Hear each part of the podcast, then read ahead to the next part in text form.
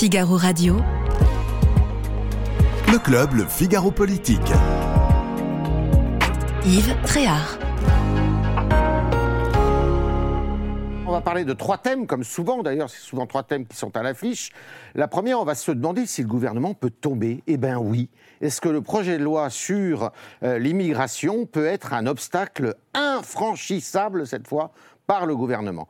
Euh, on se posera la question de savoir si les élections européennes, qui vont avoir lieu d'ici à, quelques mois, eh bien, euh, peuvent constituer euh, un début de guerre des droites, chacun se disputant une part de l'électorat qui pourrait voter à droite ou à la droite de la droite. Et puis, et puis un homme fait parler de lui. Il sort son livre des lieux qui disent dans les librairies, et c'est évidemment Édouard Philippe, l'ancien Premier ministre, qui, dit-on, eh bien, aurait des ambitions présidentielles. Est-ce qu'il a, est a les moyens de ces ambitions? Ben, C'est la question qu'on va poser à nos invités, vous allez voir, passionnant.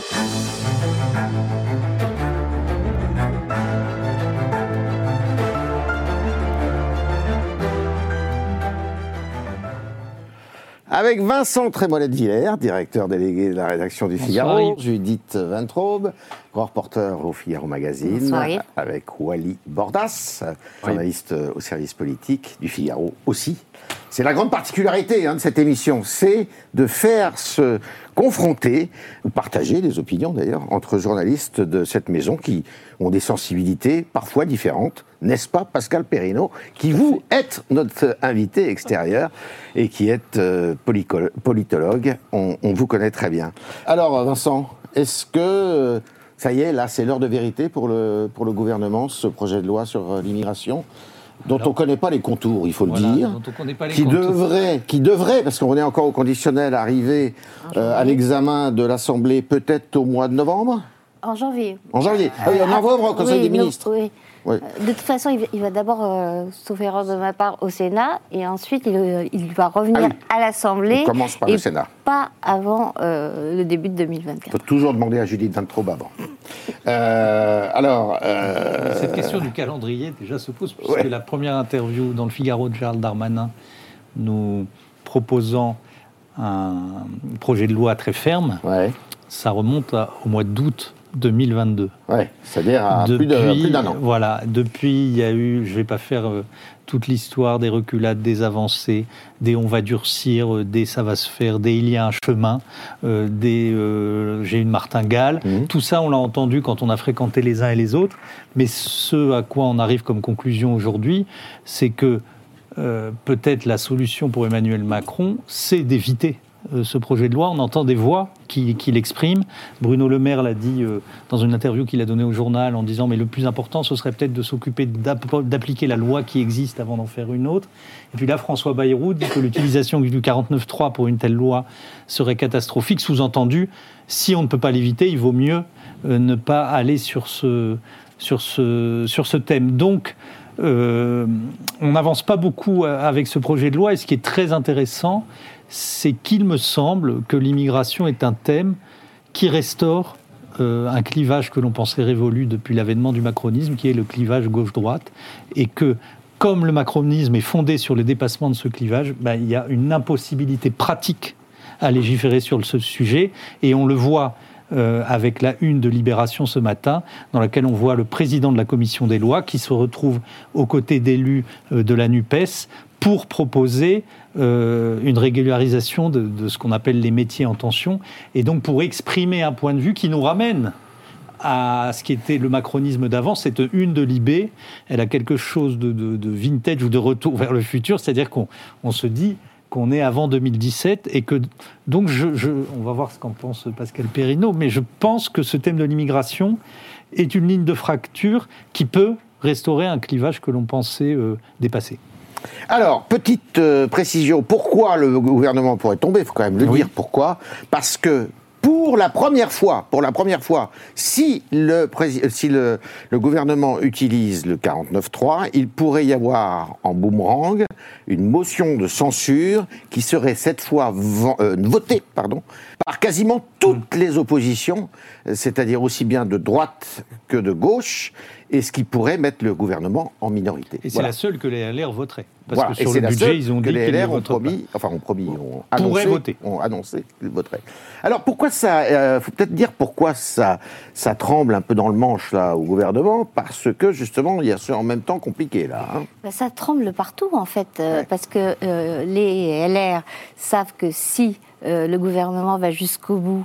Je rajouterais juste à ce qu'a dit Vincent que ce qui est assez drôle, c'est que les voix qui s'élèvent pour dire il vaut mieux s'occuper d'autre chose et euh, on a tout à fait le temps d'attendre avant d'examiner ce projet de loi sur l'immigration, viennent autant de partisans euh, d'une immigration moins contrôlée que des partisans de la reprise de contrôle de notre politique migratoire. C'est-à-dire qu'on soit pour ou contre l'esprit du texte, je ne parle pas de la lettre, on dit il est urgent d'attendre euh, dans, certaines euh, sphères euh, politiques.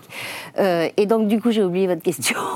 oui, non, mais pourquoi, pourquoi il y a, finalement une hésitation? Parce parce qu'il y a deux, faut voir qu'il y a deux, deux parties dans cette. Il y a deux parties, donc il y a, le sucré et le salé, hein, pour reprendre une métaphore plutôt qu'on utilisait plutôt sur les textes sociaux. Il y a cette fameuse régularisation des travailleurs étrangers qui postulent des postes dans des métiers en tension, mhm. euh, contre laquelle la droite est vent debout, mhm. et dont la gauche euh, estime qu'elle n'est pas assez généreuse, qu'il faudrait pas. Euh, c'est d'ailleurs l'objet du texte qui est publié ce matin ah sur Libération. Ils disent pourquoi les métiers en tension Il faut tous les métiers. Mhm. après tout, là où il y a du boulot, il n'y a aucune raison de ne pas l'offrir aux étrangers, puisque par ailleurs, il y a aussi des, des refus des Français de, de faire ce, ces, sales boulots, entre guillemets, en tout cas c'est ce, travail, ce travail très pénible. Euh, et ça, c'est le, côté euh, sucré. Et le, côté salé, c'est euh, les critères d'examen des demandes d'asile restent bien beaucoup restreints. Alors, je crois qu'il y en a quatre de moins. Il y avait 12 critères. Maintenant, il y en aura 8 qui pourront permettre euh, d'avoir le, droit d'asile. Donc Gérald Darmanin veut accélérer terriblement euh, les, procédures d'examen, euh, veut que les OQTF soient exécutés, ça on, sait aussi. Et puis se vante d'avoir restauré une sorte de double peine. Puis quand on regarde vraiment dans les détails le texte, on s'aperçoit que faut avoir quasiment assassiné quelqu'un euh, pour être mm. passible d'une expulsion quand on est euh, un étranger domicilié en France. Donc c'est fausse fermeté et, vrai laxisme. Et en tout cas, meilleur moyen de mécontenter tout le monde. Des députés de la majorité, réputés plutôt de l'aile gauche, euh, co-signent avec des gens de la gauche, cette fois, qui sont de la NUPES, mais alors il n'y a pas la France Insoumise, mais il y a le Parti communiste, il y a les Verts, il y a le Parti socialiste, enfin des représentants de chacune de ces qui co-signent avec des membres de la majorité, et pas des moindres, puisqu'il y a aussi le président de la commission des lois, Sacha Houlier. Et ça, c'est la grande nouveauté. Ça veut dire que, ça y est, cette majorité est en train de se fracturer. Cette majorité est en train de se fracturer. Il existe des divergences quand même depuis le début. Oui, mais là. Elles étaient, sous-jacentes, on ne les voyait pas beaucoup. Sous le tapis. Euh, C'était sous le tapis. Euh, on voyait particulièrement euh, euh, les élus de la majorité quand même insister sur les divergences d'LR, mais c'était mieux pour masquer les leurs aussi. Aujourd'hui, effectivement, il y a eu ce, ce, coup de pression de l'aile gauche de la majorité. On l'attendait, on savait qu'il allait arriver, ça faisait un moment qu'il travaillait sur, sur ce projet. Là, il est fait, il est fait tambour battant en quelque sorte, avec, avec une, belle photo euh, sur Libération, même deux belles photos, euh, avec euh, des élus emblématiques de la gauche comme, comme Fabien Roussel. Et ça met une pression supplémentaire sur, le gouvernement. J'ai regardé, Vincent disait tout à l'heure, la première interview de Gérald Darmanin en août, donc il y, a plus d'un an maintenant. Les, contours vraiment du, projet de loi ont été donnés en, février dernier quand même déjà, donc ça fait un moment que, ça a été, que ça a été reporté. On a parlé de saucissonner entre guillemets le texte en deux parties, en faisant une partie un, peu, un, peu, un peu sévère en quelque sorte sur l'immigration et une partie un peu plus humaine justement sur les métiers en tension. Finalement, ça n'a pas été fait puisque ce n'était pas le vœu d'Emmanuel Macron. Et aujourd'hui, on se retrouve dans cette sorte d'impasse politique où euh, on a les LR qui euh, ne peuvent pas revenir en arrière sur ce, sujet des, métiers en tension, euh, qui menacent d'une motion de censure dont on ne sait même pas s'ils pourront la poser parce que les LR sont, sont 62 députés et qu'il faut, 60, il faut 58 élus pour poser une motion de censure et que parmi ces 62 députés, on n'est pas sûr qu'ils aient tous envie de, de, tenter de signer une motion de censure. donc on est dans une sorte d'impasse où chacun joue une sorte de jeu de dupe. Euh, pour mettre la pression à l'autre et euh, on ne sait pas encore à quoi ça va aboutir. La seule chose qu'on sait, c'est qu'effectivement, l'examen du texte, il reprend euh, en octobre au, Sénat. et que, a priori, il devrait arriver en janvier, février à l'Assemblée nationale. C'est tenable, ça, là, Pascal Perrineau, cette situation qui est quand même plus tendue que jamais hein, pour le gouvernement plus tordu que jamais, mais c'est inscrit euh, dans les résultats des législatives de 2022. Quelque part, ça ne pouvait se passer que comme cela. Ouais. Hein, euh, étant donné euh, l'état de majorité relative faible dont dispose la majorité, et du fait que maintenant la majorité est divisée. Il faut noter ça tout de même. Hein. On a une majorité qui là-dessus est divisée, parce que comme le disait Vincent tout à l'heure, euh, en effet, le clivage gauche-droite réapparaît, c'est inévitable sur euh, euh, l'enjeu de, l'immigration, et là, quelque part, le et de droite et de gauche d'Emmanuel Macron devient intenable hmm. devient intenable. on le voit depuis plus d'un an sur ce projet de loi, le syncrétisme macronien ne marche pas sur cet enjeu. Et on le savait, pardon, puisque lors de l'examen de la loi Asile et Immigration de Gérard Collomb, il s'était produit la même chose. Sous le premier quinquennat, et des députés avaient voté contre ou s'étaient abstenus, alors qu'ils appartenaient à la majorité, à l'époque, euh, macroniste. Tout à fait. Il y a des sujets sur lesquels c'est tenable, sur celui-là, euh, ça n'est pas tenable. Mhm. Donc il rentre dans une période très difficile, et, il faut entendre ce qu'a dit Bruno Le Maire. C'est-à-dire, au fond, est-ce qu'on ne pourrait pas se passer de ce mhm. projet de loi? Hein, et passer par le règlement, se contenter d'appliquer le dispositif législatif qui, exige, euh, qui existe déjà euh, et fonctionner à partir de réformes qui passeraient plutôt par la voie réglementaire euh, que par la voie législative. Ça me paraît marqué au coin du bon sens d'une certaine mmh. manière. Mmh. Mais le bon sens n'est pas toujours au rendez-vous. On l'a vu à de très nombreuses reprises. Et si le bon sens n'est pas au rendez-vous, en effet, on va aller euh, à nouveau euh, dans une situation très difficile à tenir pour le gouvernement, euh, où il faudra compter sur la division de l'adversaire LR. Mmh. C'est-à-dire, faudra jouer en effet des divisions des LR. Parce que quand on parle aux députés LR, on s'aperçoit que d'un député LR à l'autre, il n'y a pas du tout la même vision. certains LR se disent euh, c'est très bien, on est dans l'opposition, mais on va être une opposition de gestion, une opposition de gouvernement, contrairement, sous-entendu... C'est style voilà, ça. Voilà, au Rassemblement national euh, ou à Reconquête. Nous, nous sommes des gens sérieux, etc. Et au fond, une euh, signée une motion de censure avec des protestataires, essentiellement, c'est pas notre tasse de thé, on n'a mhm. rien à gagner. Puis vous avez une frange qui est plus euh, jusqu'au boutiste. Aurélien Pradier. Voilà, oui, qui pratiquerait assez volontiers un peu une politique de la terre brûlée, euh, quitte à entamer l'image de droite de gouvernement euh, qu'à la droite. Parce que qu'est-ce qui reste à LR aujourd'hui? Qu'est-ce qui reste à LR si ce n'est de jouer sur le thème euh, voilà, euh, nous, nous sommes des gens, on sait gouverner, on sait ce que c'est que la responsabilité gouvernementale, on sait, ce que c'est que le principe de réalité. Hein. Mhm. Euh, s'ils ne jouent pas sur ce créneau, il ne leur reste aujourd'hui pas, grand-chose. Et on le voit dans le cadre des élections. Il y a, une catégorie pardon, transcourant aussi des républicains qui ont tout simplement la trouille de se retrouver devant les électeurs. Oui, euh, parce qu'ils perdent leur siège, bien sûr. Et, alors, et à cela s'ajoute la trouille d'avoir leurs électeurs sur le dos. Parce qu'ils euh, ils sont obligés de tenir cette posture de parti de gouvernement, mais si jamais ils sont associés à la politique migratoire d'Emmanuel Macron, ils sont, morts. Mhm. C'est terminé. C'est-à-dire que leur électorat partira immédiatement euh, vers Marine Le Pen ou, ou vers Éric Zemmour. Donc, moi, je pense que vous avez raison eux désireraient ne pas aller jusqu'au bout, mais la pression de leur électorat risque de les obliger sur ce sujet de l'immigration. Sur le budget, il est évident qu'ils n'iront pas voter avec les protestataires. Mais sur ce sujet de l'immigration, ils sont obligés d'être maximalistes. Et je trouve qu'on a des signes qui nous le montrent. C'est notamment la, la, position de Gérard Larcher. Mhm qui est quand même un ultra de la modération, euh, et qui là demande une extension du champ du référendum comme préalable à la discussion, en disant si on n'étend pas le champ du référendum à la possibilité de faire un référendum sur l'immigration, ça sert à rien de discuter avec nous. Donc quand Gérard Larcher fait monter les enchères à ce point-là, on voit que la discussion va quand même être très compliquée et que déjà euh, LR a décidé pour le coup une opposition frontale euh, sur ce projet de loi. Alors prenons les choses une à une. Référendum, euh, on n'est pas sorti de l'auberge avant la présidentielle. Non, on n'y est pas. Parce qu'il faut une réforme constitutionnelle, parce que personne n'est d'accord, pour réformer de la, Constitution, et euh, dans quelles conditions Avec euh, peut-être une opinion publique, si jamais elle est appelée après la convocation du Congrès, euh, de dire bah, euh, non, finalement, on veut pas ça. Quoi. Ou, euh, on vote pas pour le message, mais pour le, contre le messager. Oui, non, tout, ça, pour, pour l'instant, c'est des messages envoyés pour, pour, pour, faire parler, en quelque sorte, pour alimenter le débat, mais qui n'ont pas vocation à aboutir dans, dans, dans, un futur assez, assez proche. Mais, mais pour, pour, revenir sur ce que disait Vincent, ce qui est vrai sur, sur cette fameuse motion de censure, on va énormément en parler dans, dans les semaines qui viennent.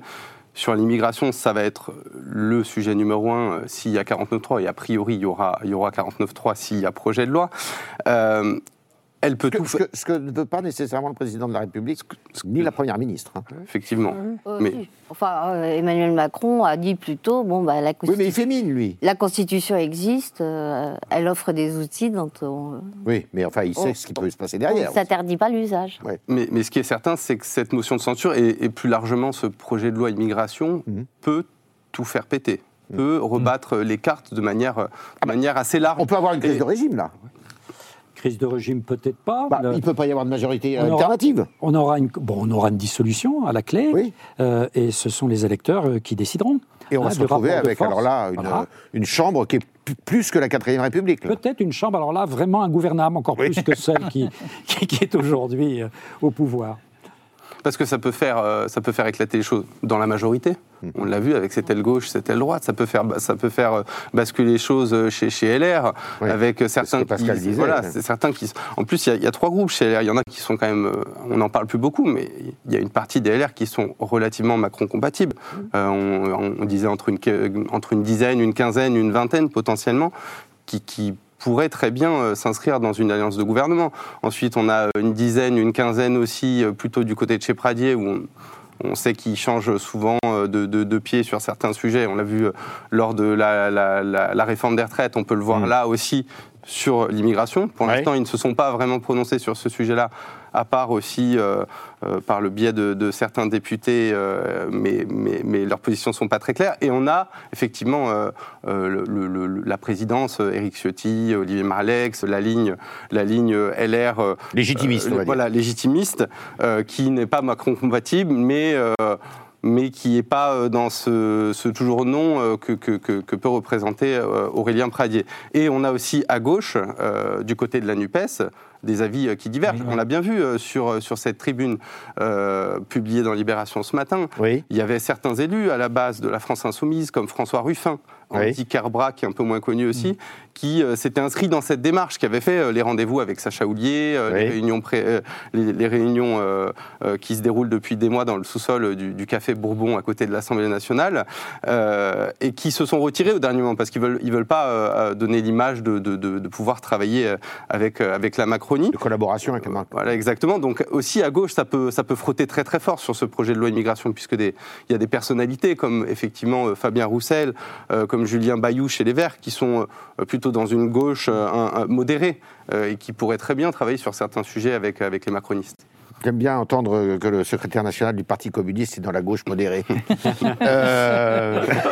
quand même pas mal.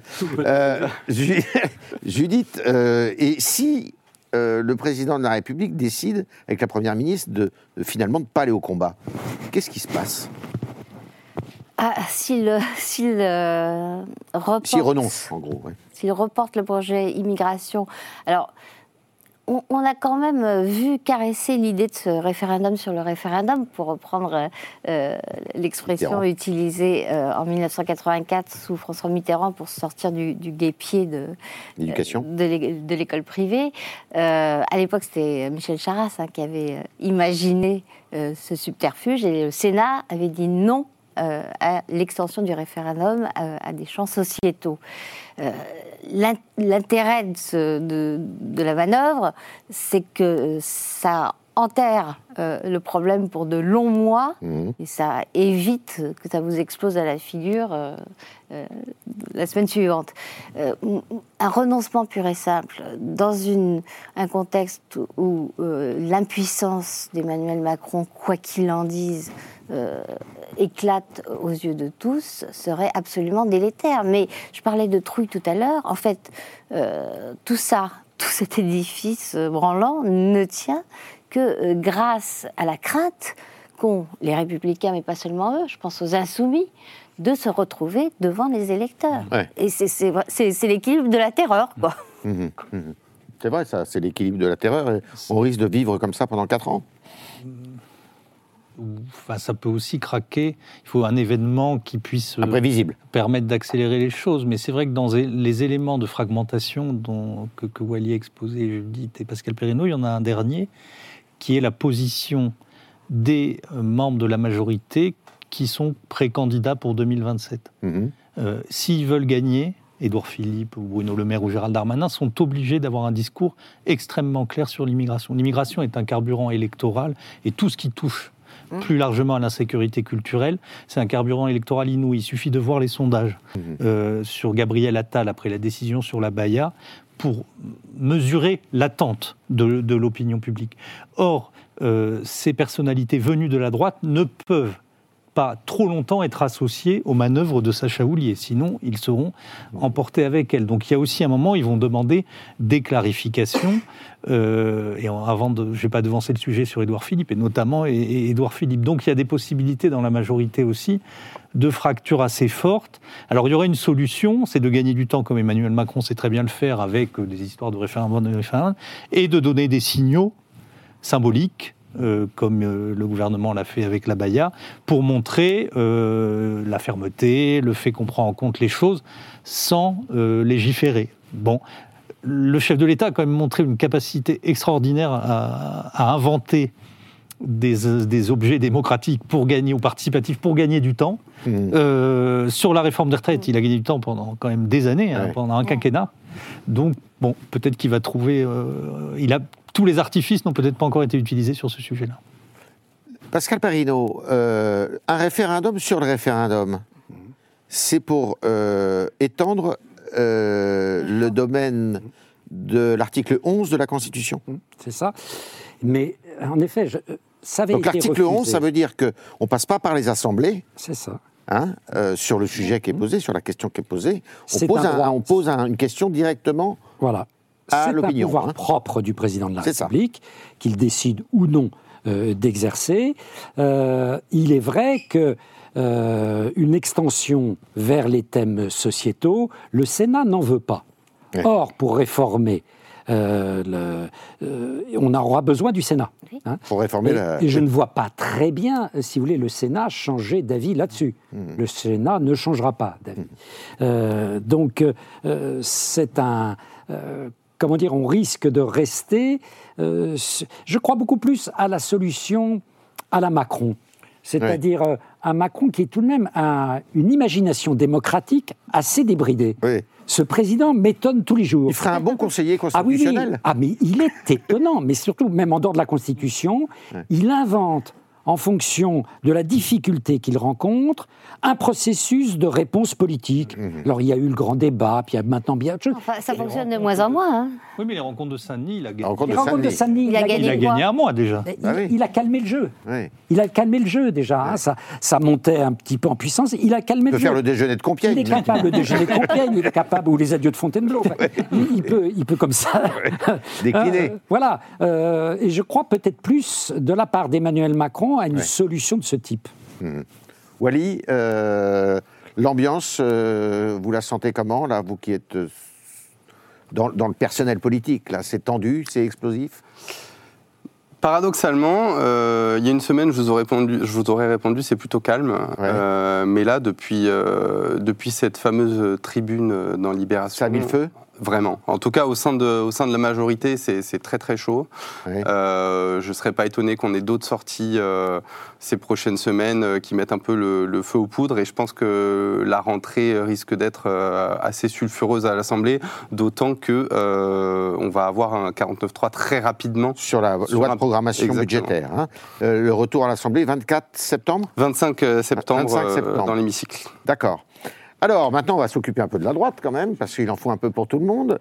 Euh, donc, la droite, le sujet, ben, on va le lancer comme ça. Je vais vous euh, faire écouter ce que disent les uns et les autres à droite, qui sont en train de se disputer le fromage, si vous me permettez, de l'électorat euh, qui pourrait voter pour les uns ou pour les autres. Le fondement même de notre engagement à Reconquête, c'est de défendre depuis toujours cette, mm. euh, cette coalition et cette alliance des différents partis et Vous dites de pourquoi pas Parlons-nous. Alors, euh, on l'avait, souvenez-vous, défendu au moment des élections législatives. Ça avait été refusé par le Rassemblement national et les LR à l'époque.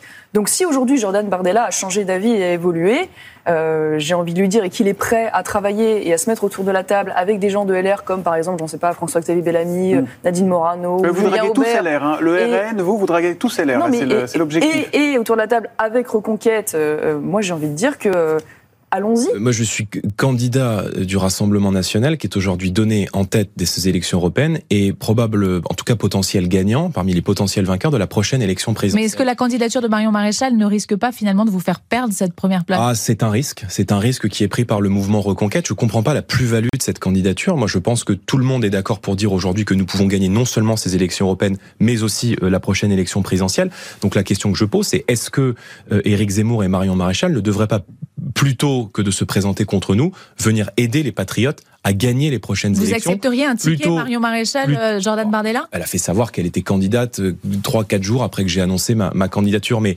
je pense qu'à l'heure où les Français souffrent, à l'heure où notre identité est menacée, attaquée partout dans notre pays, se présenter aux élections pour faire 5 ou 6 alors que le principal mouvement d'opposition est en capacité de remporter les deux prochaines élections, je pense que c'est totalement contre-productif. Alors dans le panorama, il manque Eric Ciotti, mais ce qui est extraordinaire, c'est qu'ils parlent tous du concurrent, de l'un, de l'autre. Je pense que les Français là-dessus, et surtout les Français de droite, ça ne doit pas tellement les enchanter. Mais en fait, les positions n'ont jamais été aussi proches. Euh, à la fois, euh, la droite, ses représentants n'ont jamais été aussi euh, nombreux. Mhm.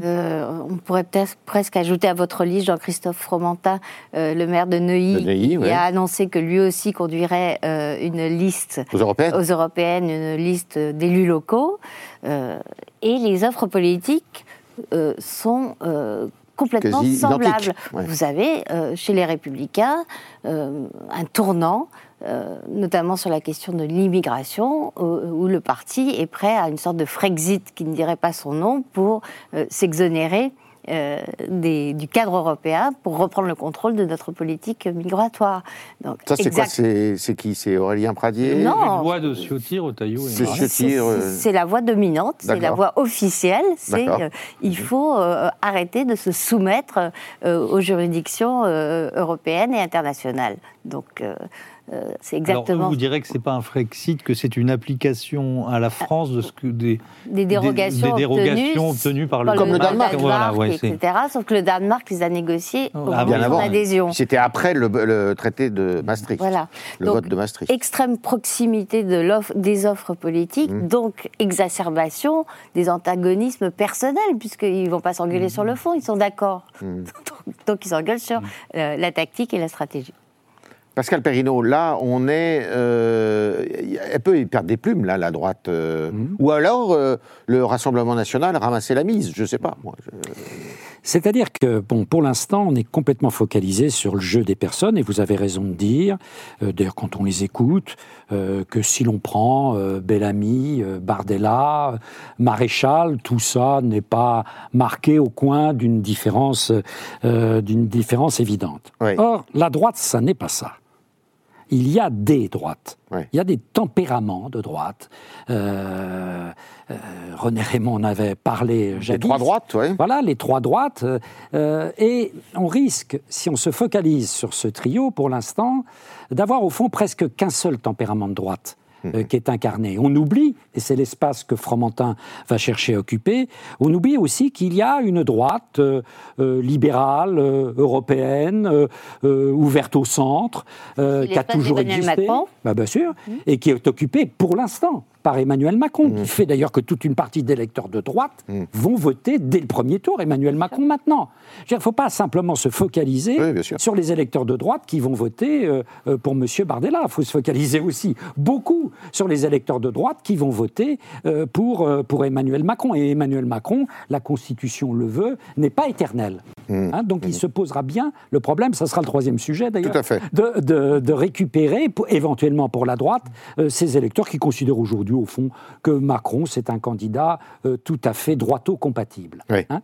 Euh, donc, il faut faire attention. Parce que euh, le pré-débat là, sur les européennes, ça touche quoi? Ça touche une droite très préoccupée par le problème de l'immigration, très préoccupée par le problème culturel et identitaire. Ça ne touche pas d'autres courants de droite qui se sentent un peu, un peu exclus. Puis c'est les européennes, tout de même, on aimerait bien que l'on parle de l'Europe. Mhm. aussi euh, lors un peu des européennes. Il y a une partie de l'électorat de droite qui est un électorat plutôt diplômé, euh, plutôt cultivé, euh, plutôt de, classe moyenne supérieure, qui a envie aussi qu'on lui parle d'Europe, mhm. et pas simplement d'autres problèmes. C'est la droite giscardienne, si on peut dire. Exactement. Wally, est-ce que là, la rivalité, on sent qu'elle est énorme entre eux. Donc il y a Zemmour euh, et Marion Maréchal qui parle volontiers aux Républicains en avançant François-Xavier Bellamy qui pourrait être avec eux. Et puis il y a Bardella qui essaye euh, de tuer d'une certaine façon euh, Zemmour. pour dire on est nous les plus forts face à, Macron. C'est un peu ça le jeu, non? Tous les ingrédients semblent réunis pour que ces trois-là s'entretuent. Enfin, ah LR, Reconquête et, le RN.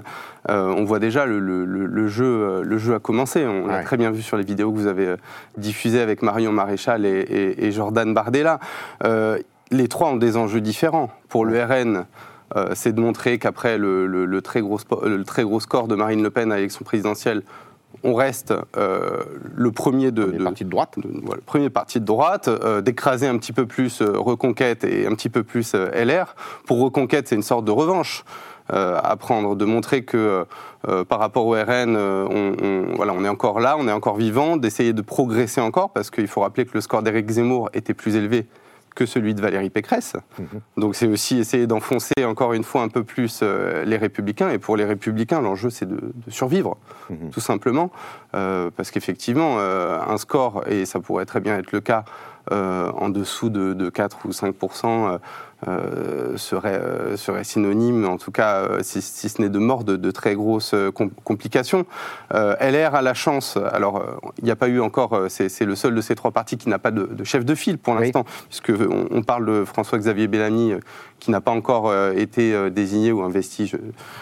mais LR a la chance d'avoir François-Xavier Bellamy qui s'est investi euh, durant ces dernières années au Parlement européen. Qui est député, député européen. Voilà, député européen, qui a déjà été chef de file, qui, qui, qui qui connaît euh, la campagne, qui avait une campagne difficile, euh, mais qui a euh, travaillé vraiment les sujets pour le coup au Parlement européen pendant plusieurs années, qui s'est positionné sur des sujets. je pense à, l'Arménie, je pense au sujet sur les campagnes de com de l'Union européenne, notamment avec les, femmes voilées, où il est sorti très fort sur ces sujets-là. Ce sont des sujets qui parlent à cet électorat de droite. donc je pense que si c'est lui, la confrontation, en tout cas, sera intéressante. Euh, et euh, les, pas euh, faits l'un vers l'autre en quelque sorte vers les, deux autres candidats. Lui pour l'instant est resté silencieux, LR pour l'instant sur ce sujet est resté silencieux. Et c'est peut-être pas plus mal pour eux. La question, c'est exactement la question que pose Wally, c'est quelle proposition politique de LR pour ces élections européennes? Alors il y a d'abord la question de l'incarnation. Ouais en gros, hein. ça se joue entre François-Xavier Bellamy et Michel Barnier. Ce qui est quand même deux droites différentes pour le coup, dans l'incarnation. Mais il dans le discours. En tout cas, il y a déjà un problème Michel de Barnier génération. a beaucoup infléchi son discours. Rappelez-vous. Il y a hein. un problème de génération. C'est-à-dire qu'en face, il y a euh, euh, euh, Bardella, Maréchal, et bon, on verra si c'est Pascal Canfin, Stéphane journées pour Renaissance. c'est un petit peu.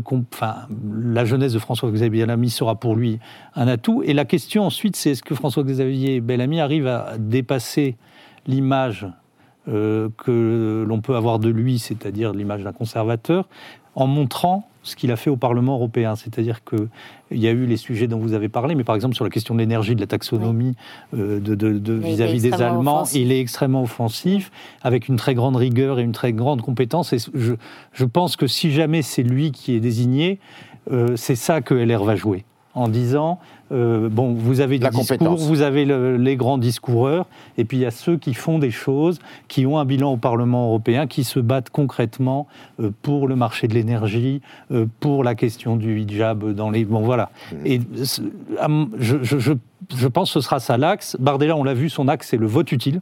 Mmh. si vous voulez, c'est avec moi qu'il faut voter, ils vous font perdre 4 ou 5% Et à mon avis, l'espace le plus compliqué à trouver, c'est quand même pour Éric Zemmour euh, et, Reconquête parce que euh, ils peuvent se euh, Marion Maréchal peut se trouver prise en étau entre ceux qui voudront un vote plus constructif, plus de gouvernement, de quelqu'un qui a pratiqué, qui a vraiment fait des choses au Parlement européen, un vote tribunicien qui est là pour dire c'est plus supportable. Entre les deux, ça va être plus, plus difficile. Zemmour fait une erreur de ne pas se présenter, Éric Zemmour? Hmm, Pas forcément. Oui. je pense que il y a une revanche à prendre de l'élection présidentielle. Euh, il a quand même, euh, il a quand même échoué. Euh, en plus de ça, il y a eu les élections législatives aussi. Où, il, a été, il a échoué à être au deuxième tour. Il a échoué à être au deuxième tour. C'est ça que vous voulez dire? Oui, et sur, et sur les législatives, l'échec était, était encore plus grand, puisqu'il a, il a, perdu, il a perdu sur des terres qu'il pensait, qu'il pensait prenables, où où il a perdu même sur l'ensemble des législatives avec euh, finalement zéro député euh, reconquête euh, à l'Assemblée nationale. Peut-être qu'aujourd'hui, la figure de Marion Maréchal, qui en plus voilà, a toute cette histoire familiale avec, avec le Rassemblement national et, Marine Le Pen, peut incarner une forme de renouveau de, son parti. Mhm. Pascal Perrineau, est-ce que on peut considérer, comme c'est souvent dit, un, que cette élection européenne, ces élections européennes sont des élections euh, un peu défouloirs quand même, parce que bon, les gens ne voient pas très bien le, but du jeu. Et par ailleurs, euh, d'ailleurs c'est étroitement lié, si c'est défouloir, c'est pas vraiment une répétition de la présidentielle. Ah non, en effet faut pas oublier, ce sont des élections à la proportionnelle et à la proportionnelle intégrale. Intégrale. Donc il n'y a pas du tout ces logiques euh, de rassemblement, euh, réussi ou non, qui euh, touchent les scrutins majoritaires comme le sont les législatives ou la présidentielle. Ça, c'est le premier point. D'autre part, ce sont des élections intermédiaires. Ça se situe presque au milieu du cycle du mandat, c'est-à-dire ce sont des élections qui vont être très, très difficiles pour la majorité. Mhm. Hein, pour la liste de la majorité, ah qu'elle soit ou non d'ailleurs dirigée par M. Séjourné, ce qui doit donner tout de même un léger espoir à une liste de droite qui serait sensible, mhm. j'allais dire, à cet espace entre la Macronie euh, et la droite classique. La fameuse euh, liste Fromentin. Ça n'est pas un espace complètement, vous voyez, euh, Macron contrôle, les macronistes, ils n'ont pas le talent du patron. Mhm. Donc euh, euh, il y a là, y a là un, enjeu, hein, qui, est un mhm. enjeu qui est un enjeu réel, euh, surtout que la sociologie habituelle des électeurs aux européennes fait qu'un électorat de droite va aller voter. Hein, va plutôt, aller voter. Plutôt, plutôt pas très jeune Plutôt pas très jeune, plutôt de, de ah, couche moyenne supérieure, mmh. diplômé, euh, relativement à l'aise économiquement, etc. L'électorat de la droite classique. Mmh, hein. D'accord. Euh, et cet électorat, euh, voilà, il n'est pas, il n'est pas fixé définitivement. Il n'ira pas au RN. Hmm. Parce que le, RN, ça n'est pas cela. Hmm. Euh, reconquête, reconquête, ça n'est plus grand-chose. Et là, au fond, ce que cherche à faire Bardella, avec la fermeté et le talent qu'on lui connaît, c'est de donner le coup de dague décisif euh, à Reconquête, afin que Reconquête empêche euh, la dynamique encore croissante du Rassemblement national. donc, il faut que LR fasse attention à sa tête de liste mhm. et à quel espace elle veut s'adresser parce qu'il y a des électeurs de droite en déshérence. Euh, sur l'enjeu européen. Ils sont en déshérence et quelqu'un peut les capter. Alors est-ce que c'est Bellamy? Est-ce que c'est un autre? Euh, Il est un peu tôt, hein, euh, il est un peu tôt pour le dire. Mais voilà, ils ne sont pas cantonnés au mauvais score. qu'avait fait Bellamy la dernière fois. Oui, qui avait fait, il faut le rappeler, 8%. 8%. Un peu plus de 8%, ou un peu moins Un peu moins, je crois. D'accord. Alors, euh, ben, on va parler maintenant d'une figure, euh, en tous les cas, qui a marqué le début du premier quinquennat du président de la République. C'est Édouard Philippe, euh, qui, sort donc un, livre qui s'appelle. Il a toujours des noms étonnants, d'ailleurs, des lieux qui disent. On va voir s'ils disent beaucoup de lui. Euh, je ne sais pas qui a lu le livre, euh, qui n'est pas encore sorti officiellement, mais enfin non, il l'a pas sorti. C'est la surprise. on sait, on sait qu'il parle beaucoup de lui, il mm. parle beaucoup de la façon de son expérience. De... Alors, allez, Judith. Mm. oui. Il est clairement candidat à la présidentielle. Ah oui, ça ne fait aucun doute. Aucun doute. C'est long, 4 ans.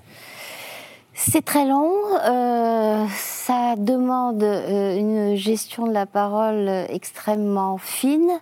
Euh, on voit euh, on a deux exemples euh, de ce à quoi mène euh, la stratégie qui vise à s'épargner un maximum, à se faire rare, comme disait mmh. Jacques Pilan, le défunt conseiller en communication de François Mitterrand. Ces deux exemples sont Marine Le Pen, même si elle vient de faire sa rentrée politique, donc c'est un peu bizarre de parler de son mmh. silence, mais en fait, elle use et elle abuse du silence et, du retrait et des fautes que commettent les autres. Et l'autre exemple, c'est celui de Laurent Wauquiez, dont on sait qu'il est également candidat pour la prochaine présidentielle, euh, qui lui euh, est quasiment euh, ah, invisible. C'est monastique, oui.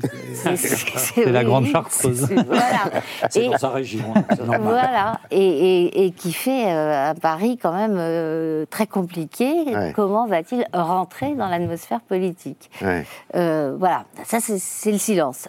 Édouard Philippe, lui, a choisi. Quelques cartes postales, lui. Hein. Oui. Et euh, plus, que ça, il a choisi de parler, il pose des jalons. Euh, euh c'est pas du tout un hasard si il a consacré son premier livre à l'immigration. Mhm. Donc ça veut dire déjà euh, que ça le démarque mhm. par rapport à Emmanuel Macron, dont on a, on a toujours dit, et à juste mhm. titre à mon avis, que c'était l'angle mort. Hein, les, les, questions régaliennes, que ce soit immigration, sécurité, Emmanuel Macron les a découvertes euh, sur le tard, on va dire, même s'il n'est pas très vieux non plus.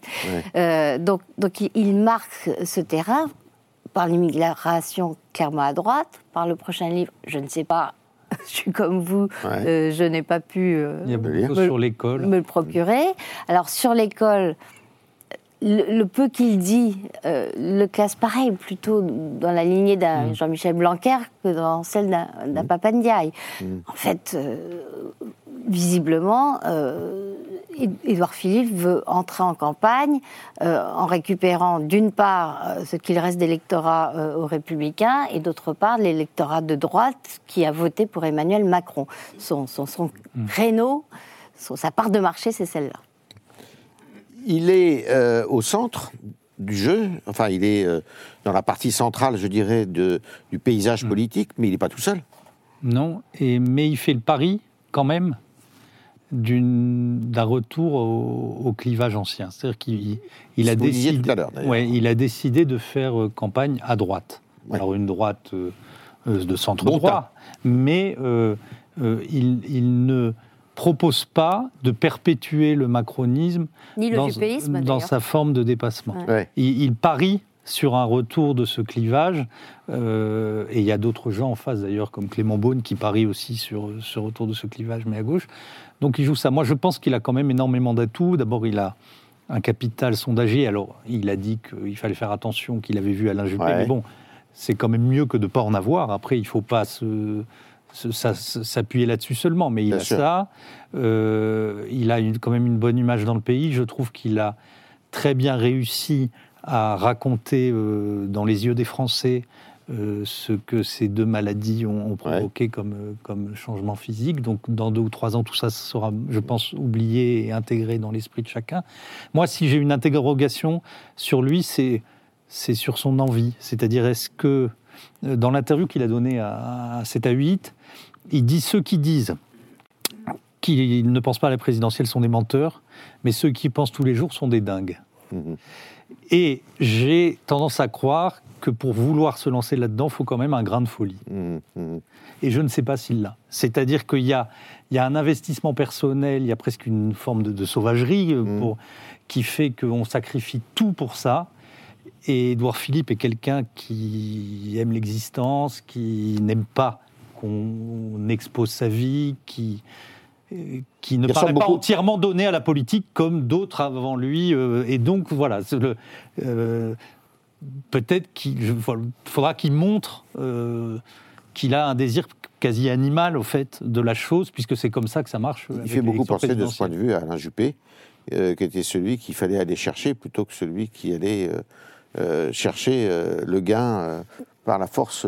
Oui, enfin, sauf que Alain Juppé, lui, euh, prenait des positions euh, qui le situaient mm. euh, ni à droite ni à gauche, mm. Mm. en fait. Et, il a renié pas mal de fondamentaux de la droite, y compris quand il s'agissait de son propre discours. Rappelez-vous, il, a, il, a, même été conduit à regretter le discours qu'il tenait dans les années 80, quand dirigeant de la droite, il voulait être très ferme sur l'immigration.